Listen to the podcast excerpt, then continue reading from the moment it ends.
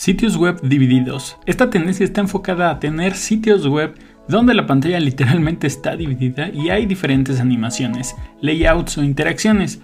Muy útil si quieres comparar productos o diferentes versiones o presentar dos comportamientos contrarios en una sola sección. Degradados avanzados. Los degradados avanzados generalmente están animados y son generados con librerías como 3GS o incluso el uso de gráficos SVG, algo difícil de replicar si no tenemos el conocimiento previo de cómo mezclar colores a nivel de código y generación de ondas, por ejemplo, para este tipo de animaciones. La verdad es que este sí está bastante avanzado. Tipografías grandes y animadas. La tipografía año con año evoluciona para servir más allá de solo texto para un párrafo. Hay ahora varios elementos basados en tipografías donde vemos animaciones, diseños más grandes, efectos más impresionantes que seguirán vivos y muy presentes este año. Story Scrolling. Este es un término que se le da cuando contamos una historia a través del uso del scroll. Hoy cualquier sitio impresionante tiene algún efecto basado en el uso del scroll. Y bueno, no hablemos de los que te cuentan toda una historia. Siempre el ejemplo más resaltado es el sitio web de Apple, pero no por eso es el único. Hay otros ejemplos más impresionantes y que te pueden volar la cabeza una vez que entras a verlos. ¿Es difícil hacer este tipo de efectos? La verdad es que sí, y aumenta la dificultad cuando combinas animaciones 3D, uso de vectores y más librerías para crear una historia visualmente impresionante. Diseños retro. No soy tan fan del estilo retro, pero muchos diseñadores están volviendo un poco a los colores opacos o formas más vintage para adornar los sitios web y se puedan diferenciar de otros modernos con ilustraciones o formas más conservadoras. Diseño 3D. Conforme la computación avanza en poder de cómputo, es fácil pensar que cada vez más gente tiene en su mano hasta un smartphone que puede renderizar un objeto 3D en Internet sin ningún problema. Así es como el diseño 3D se empieza a expandir y aunque el resultado muchas veces es súper impresionante, el hacerlo sí lleva a regresar a las bases de la animación porque no es algo fácil de recrear. Llegamos a la mitad del video, no olvides dejar tu like del diseñador web si te está gustando este top. Me ayudas a que Don YouTube le recomiende este video a más gente pro como tú. Diseños con layouts no convencionales. Siempre digo que para layouts tradicionales usemos Flexbox, para un layout mucho más complejo usemos Grid, y este es uno de los ejemplos que para mí significan complejos.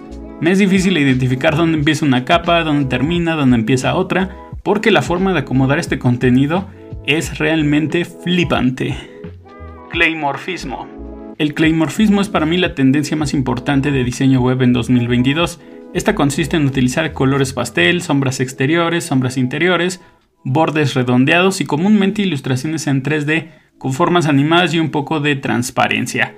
Este estilo surgió el año pasado y seguramente ya has visto uno que otro sitio web popular que lo esté implementando. Para mí el más presente es por ejemplo en este video de Microsoft donde podemos ver casi casi ya cómo este diseño visual está aplicado en todos los comerciales de la empresa cuando están hablando de interfaz gráfica.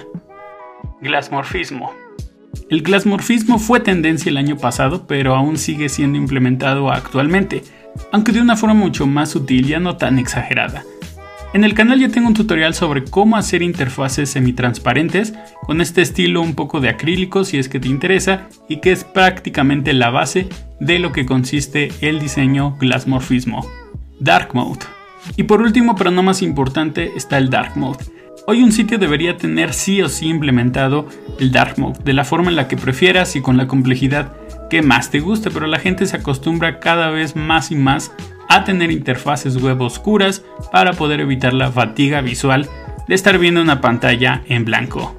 Más si los sitios web cada vez son más visitados desde un dispositivo móvil.